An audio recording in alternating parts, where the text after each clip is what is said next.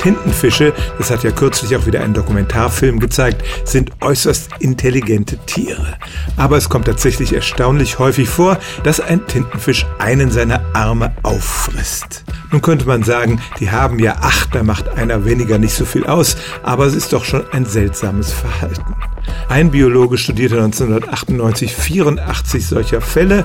Er stellte fest, dass die Oktopusse alle innerhalb von drei Tagen danach tot waren und er ging davon aus, dass sie von einem Virus oder einem Bakterium befallen worden waren, das irgendwie das Gehirn angefressen hat und sie zu einem solchen Verhalten gebracht hat.